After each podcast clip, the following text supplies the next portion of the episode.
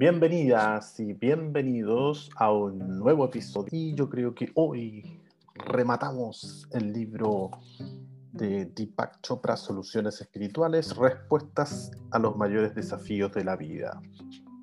Quedamos en, en el siguiente título. ¿Me enfermo a mí misma? Me diagnosticaron un cáncer de mama el pasado febrero, a los 38 años de edad. Desde entonces he leído mucho sobre la relación cuerpo-mente. Ahora que he acabado el tratamiento, no puedo quitarme de encima una duda insidiosa. ¿Es posible que yo misma me haya causado el cáncer por mis patrones de conducta negativos o de otro tipo? He leído una explicación que dice que el cáncer de mama proviene de alimentar las necesidades de los demás y no hacer caso de las propias. ¿Será verdad? Pensar así me hace sentir demasiado culpable. Yasmín, 39 años, Santa Mónica, California.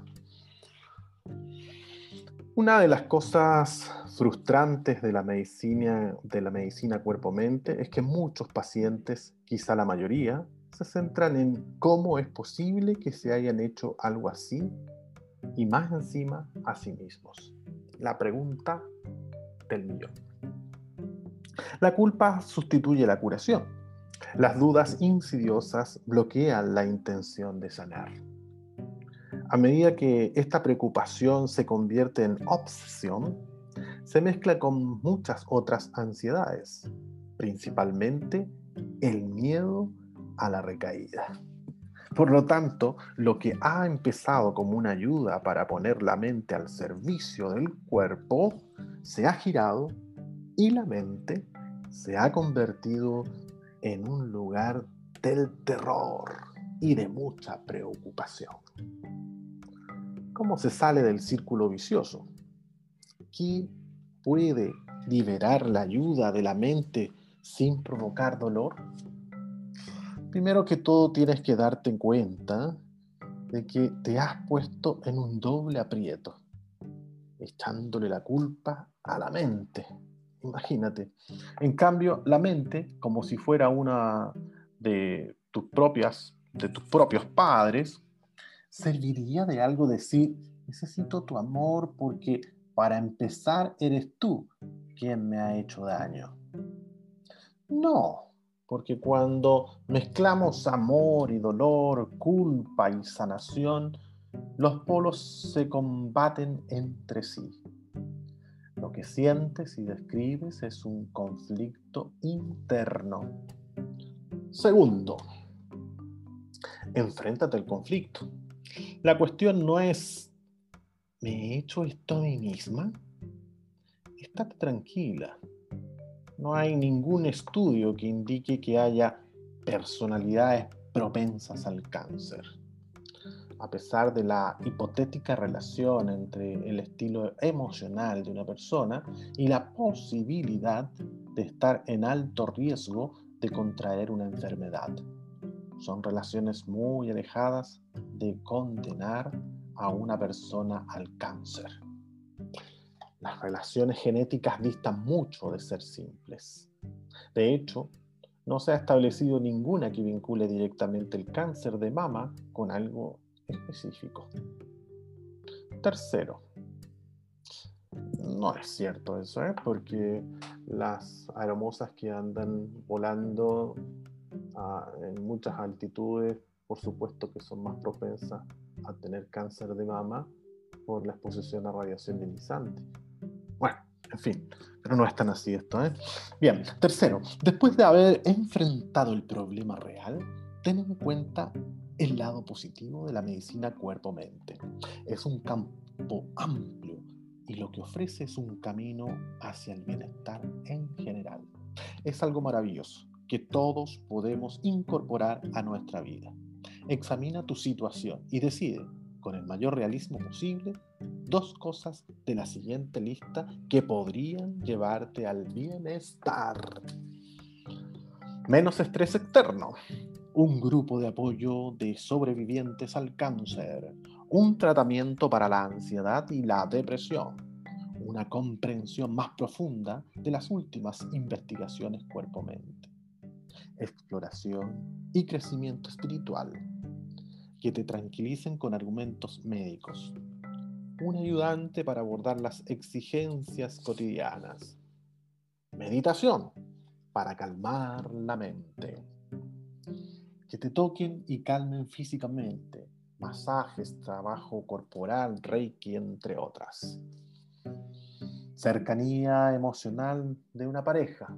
Mm, ¿sí? Prevención y cambio de estilo de vida. Tu enemigo es el aislamiento y la soledad, con la sensación de desvalimiento que conllevan. Cada uno de los puntos de esta lista, sugerencias, de esta lista de sugerencias, combate el aislamiento y la impotencia. Depende de ti examinarte interiormente para evaluar tus necesidades inmediatas. Lamento decirlo, pero la medicina moderna es impersonal. Para la mayoría de nosotros el apoyo de la sociedad tradicional ha quedado atrás, de modo que depende de cada paciente estructurar su propio bienestar. Te animo a emprender este viaje. Hay remedio paciencia y a pesar de que la época sea negra, debes atreverte a atravesar el río. En paz pero infeliz, otro título. En paz pero infeliz. La paz interior es lo mismo que la felicidad. No diría que soy feliz, pero ya no estoy seguro de que sea necesariamente felicidad. Por eso quisiera eh, que me respondiera eh, o quizás eh, se acercara a la pregunta. No sé si la pregunta es apropiada. Siendo una paz interior que me parece permanente, ¿desaparecería si de pronto me encontrara sin techo o pasando frío? ¿O si me tocara la lotería? Quizás debería encontrar eh, la manera de mantenerme conectado con esa paz en circunstancias extremas. James, 48 años, Car, Irlanda. Lo que experimentas no es paz, sino estancamiento y lo que la mayoría de la gente eh,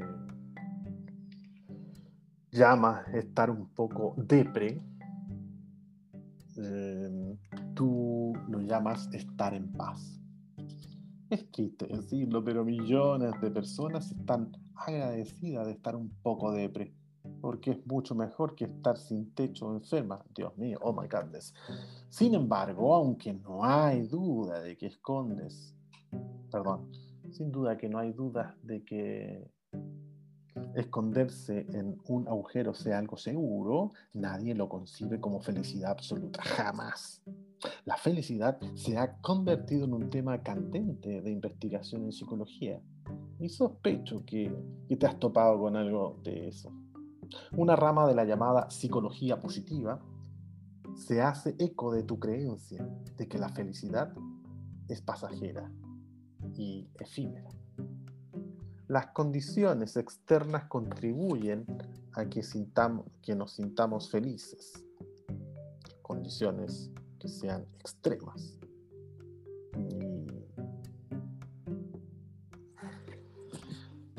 En fin. De la misma forma que un punto decisivo emocional que para algunos está programado en el lado brillante y para otros en el lado oscuro de la luna. Pero al margen de lo que una persona le ponga feliz o a otra le ponga muy triste, las investigaciones indican que el factor más importante es la decisión personal. Lo que significa que tu paz es el resultado de las decisiones que has tomado en el pasado.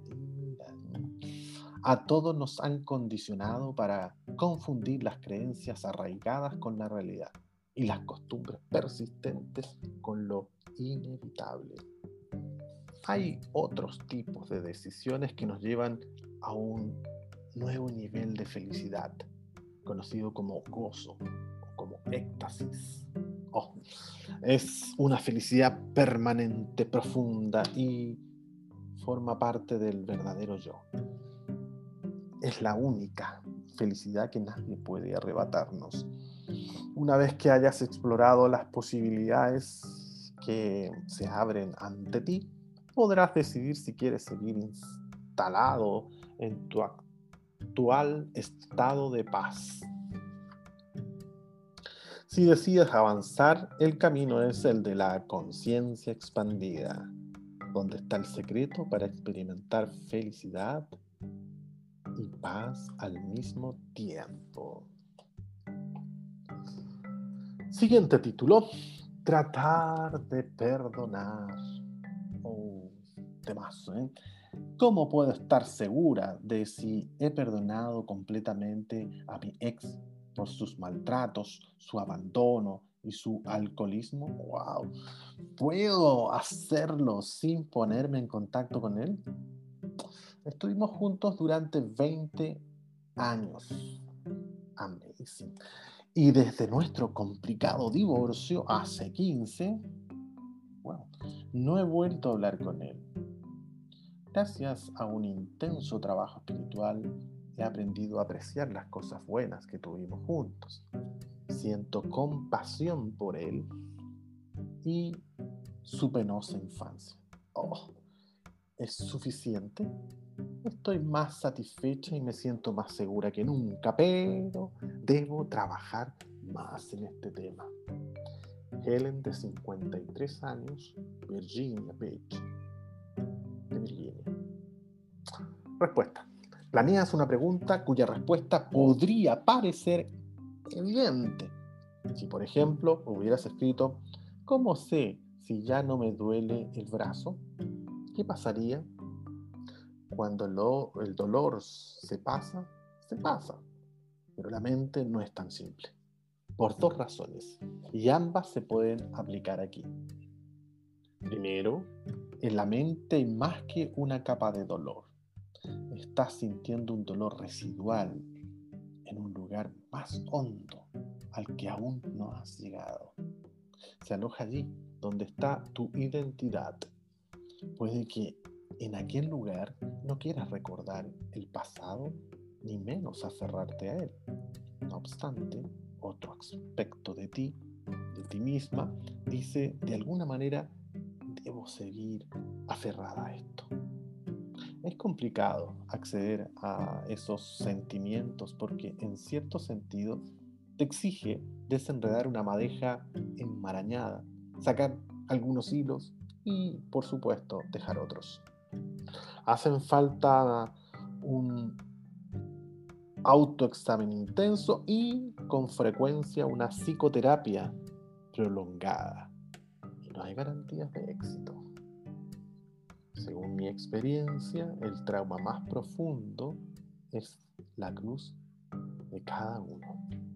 Lamento, lamento mucho usar esta frase, pero ten en cuenta que hasta las cargas más pesadas pueden aligerarse tú has aligerado la tuya durante 15 años. el proceso de sanación continuará gracias a tu nivel de autoconciencia.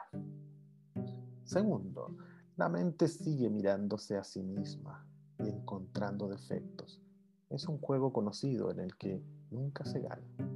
Tu carta, más que rabia residual contra tu ex expresa dudas sobre ti misma.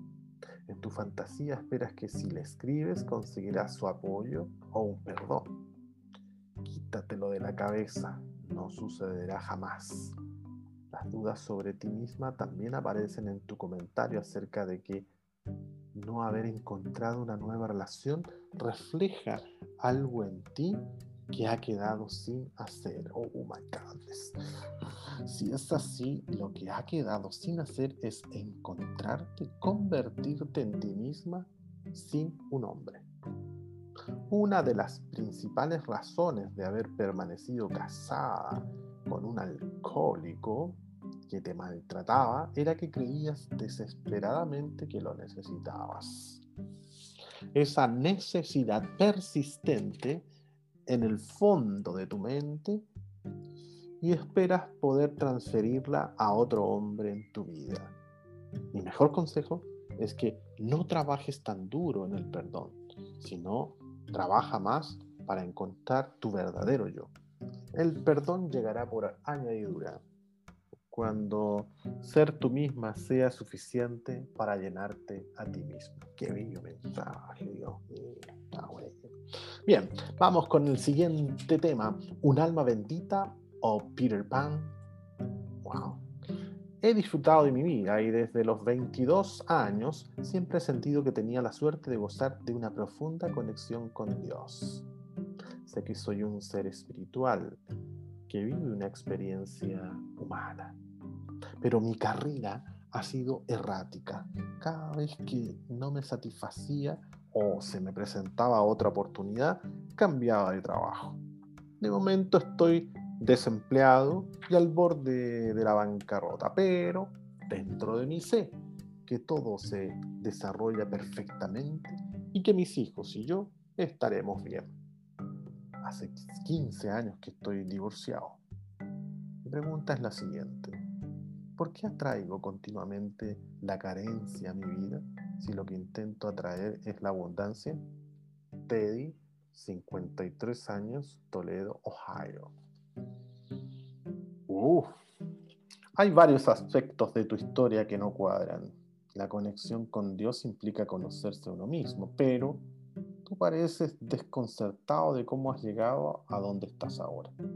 Te consideras afortunado, pero pareces bastante despreocupado, llevando una vida que probablemente ha producido una buena dosis de estrés a tu familia. Intuyo que no tiene que ver con la abundancia o la carencia. Con mi experiencia hay dos tipos de hombres que cambian sin parar de trabajo. Los primeros son personas creativas, curiosas, vivas, a los cuales les encantan los nuevos desafíos y les desagrada la rutina y mantienen la mirada fija en el siguiente objetivo. El segundo tipo son irresponsables, inquietos e incapaces de madurar. Son los Peter Pan de este mundo, un rasgo encantador cuando uno es niño, pero no tan bueno cuando se supone que ya eres un adulto. ¿A cuál de los dos perteneces tú? Cuando te hayas examinado, seriamente, por supuesto, y encuentres la respuesta, tu situación actual se aclarará. Si eres creativo y curioso, entonces probablemente tendrás que montar un negocio propio encontrar una salida que no se convierta en un aburrimiento al cabo de seis meses o un año. Si perteneces al segundo grupo, sin embargo, las cosas seguirán siendo difíciles. Probablemente lo mejor que puedas hacer será buscar otro trabajo del que con el tiempo te marcharás. Lo triste es que a los 53 años se te está acabando el tiempo, por no mencionar tu estrategia para no convertirte en una persona madura.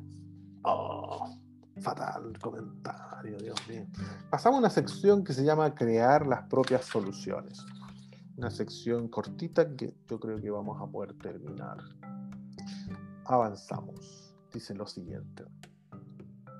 La conciencia produce soluciones por su propia naturaleza.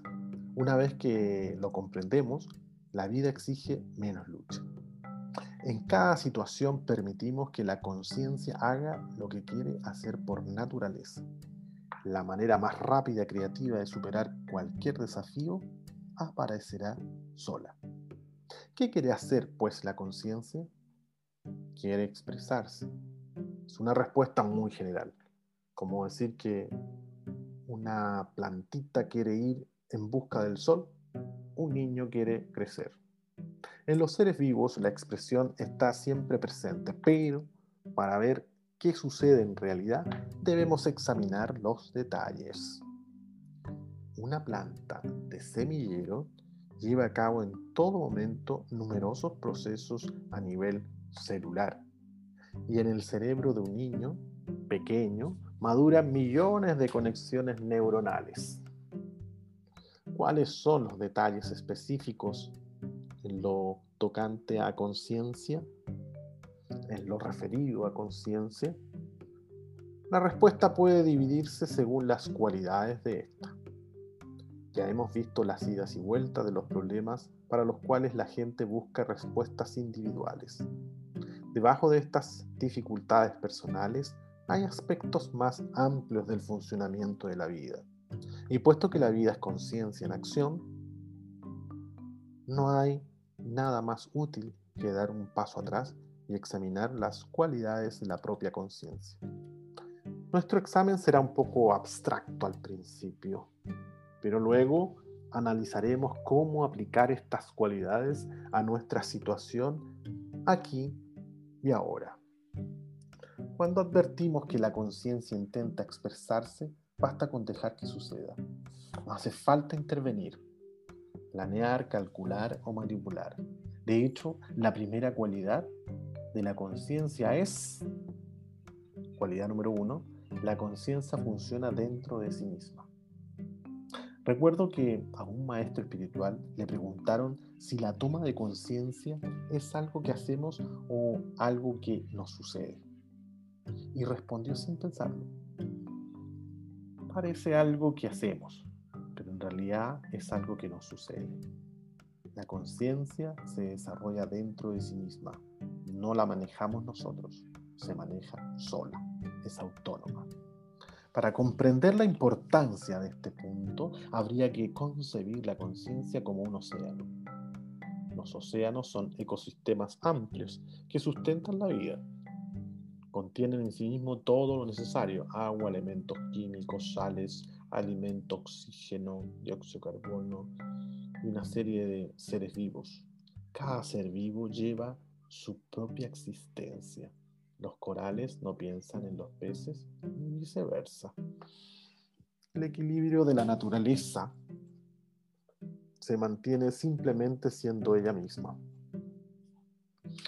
Satisface sus propias necesidades y cada forma de vida marina sustenta a todas las otras formas. Océano es autosuficiente. De la misma manera, la conciencia contiene en sí todo lo que necesita, todo lo que necesita para regular nuestra vida y no deja nada fuera. Las células están dentro de su alcance, lo mismo que los pensamientos. Los sentimientos son supervisados por la conciencia, al igual que los reflejos musculares. En esta primera característica, hay muchas cosas implicadas. Primero, no hace falta ir a ninguna otra parte para encontrar una solución. La conciencia, como todo lo abarca, contiene todas las posibilidades, lo que significa que la solución que buscamos ya existe en potencia en nosotros mismos. Podemos confiar en ella, pero esa confianza nos lleva al egotismo y al aislamiento. Las respuestas que llegan de otras personas, incluso de fuentes totalmente inesperadas, también están disponibles. La conciencia, al trabajar en sí misma, desea encontrar la respuesta al mismo tiempo que nosotros. Estamos conectados con la plenitud. Cualidad número dos. La conciencia usa circuitos de retroalimentación inteligentes. Como muestra un diagrama o un flujo, un torrente de agua cayendo. tal de esa manera, como nuestra mente es un flujo constante de pensamientos y sensaciones, resulta fácil darse cuenta de que la conciencia está siempre en movimiento. Estar vivo es ser dinámico y no un dinamismo al azar. Para sustentar la vida tiene que haber un propósito, un leopardo que persigue a una gacela no es distinto de una ameba que sufre una división celular o un niño que aprende las primeras lecciones del abecedario. La conciencia persigue un objetivo, pero los objetivos cambian y a menudo chocan. El leopardo también necesita dormir. La ameba necesita buscar la luz. el niño necesita jugar. Para equilibrar esa mirada de funciones que nos mantienen vivos, la conciencia habla consigo misma, observa lo que hace y cambia de curso cuando lo necesita. El término técnico para este tipo de autovigilancia es circuito de retroalimentación. El ejemplo clásico un círculo de este tipo es un termostato que registra cuando la temperatura es demasiado alta o demasiado baja y la ajusta en consecuencia. Un control automático. Pero tampoco es un ejemplo lo suficientemente ilustrativo para describir un circuito de retroalimentación vivo. Los que operan en nuestro cuerpo coordinan cientos de funciones, responden tantos a los cambios internos como externos, funcionan automáticamente, pero también prestan atención a nuestros deseos e intenciones y en última instancia son inteligentes.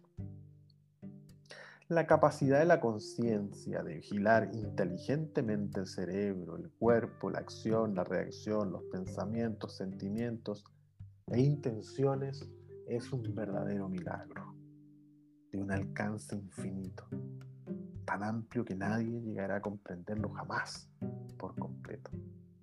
Sin embargo, todo lo que hacemos depende de ello. Las mejores soluciones aprovechan esa retroalimentación inteligente lo máximo posible. Cualidad número 3. Y creo que con esto vamos a cerrar. Aunque nunca llegamos a desentrañar el misterio de la conciencia, debemos comprender los elementos básicos y uno de ellos es el equilibrio. La conciencia, como se supervisa a sí misma, se asegura de que ningún proceso llegue al extremo de perder la estabilidad. En el cuerpo, esto se conoce como homeostasis. Es un tipo de equilibrio peculiar. A diferencia del equilibrio mecánico de la balanza, en que dos platillos suben y bajan dependiendo de cuál sea más pesado, el cuerpo mantiene un equilibrio dinámico, lo que significa que incluso cuando todo está en movimiento, la homeostasis no desaparece. Imaginemos a un atleta que se entrena para una carrera y que no sabe que acaba de quedarse embarazada. Mientras corre, los pulmones, al ritmo cardíaco y la tensión sanguínea mantienen el equilibrio adecuado de nutrientes y oxígeno, un equilibrio muy diferente del que necesita el cuerpo en descanso. Al mismo tiempo intervienen automáticamente los cambios hormonales vinculados al embarazo. El cerebro controla tanto la parte voluntaria, querer ir a correr, como la involuntaria, crear un bebé. En algún momento la mujer percibirá que no se siente como de costumbre y advertirá los signos físicos del embarazo, por lo que tomará nuevas decisiones que la llevarán a un nuevo tipo de equilibrio. La vida es mucho más dinámica que salir a correr y tener un bebé.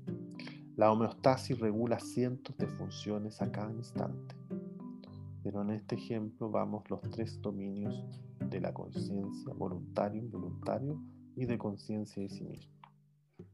En otras palabras, para estar en equilibrio, hacemos lo que hacemos o que queremos hacer, permitimos que los procesos automáticos gestionen lo que necesitan y mantenemos una supervisión sobre ambos. Una solución realmente afectiva podría ser muy efectiva y que contenga además los tres dominios y los mantiene en equilibrio. Voy a leer ahora sí la última. Cualidad número 4, la conciencia es infinitamente creativa. Aunque comprendemos que la vida funciona a través de círculos de retroalimentación inteligentes, aún no hemos llegado al verdadero secreto. Estos circuitos no necesitan evolucionar, las formas de vida primitivas, como las cianobacterias o las amebas unicelulares, eran de lo más eficientes.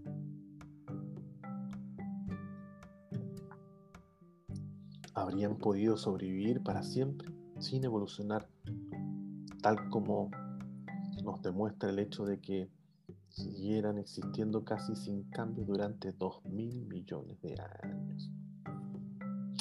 Nadie visible en una célula da el menor indicio de que haya a surgir nuevas formas de vida. En efecto, el momento del Big Bang o del gran estallido, no había nada que implicara que aparecieran las estrellas y las galaxias. Aquel primer instante fue un remolino de materia a altísima temperatura en su forma más primitiva que contenía partículas subatómicas en estado embrionario. El resultado de la colisión de la materia y la antimateria fue la aniquilación de ambas.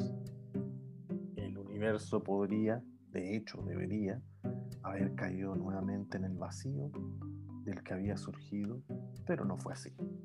La materia superó la antimateria en una proporción de una parte en mil millones y ese desequilibrio infinitesimal provocó el universo visible y dio lugar a la aparición del ADN del planeta. Tiene unos 11 mil millones de años más tarde. A nivel de conciencia parece haberse puesto en marcha una infinita sed de creatividad. No es necesario entrar a especular si el cosmos está vivo y lo ha estado siempre. El impulso creativo reducido a la experiencia personal es evidente en todos los ámbitos de nuestra vida. Desde el nacimiento, el cuerpo crece y se desarrolla. A través del potencial en bruto, aprendemos a dominar una serie de habilidades, como leer y escribir, pero también muchas otras para satisfacer los propios deseos. Navegar, caminar de puntillas, tocar violín.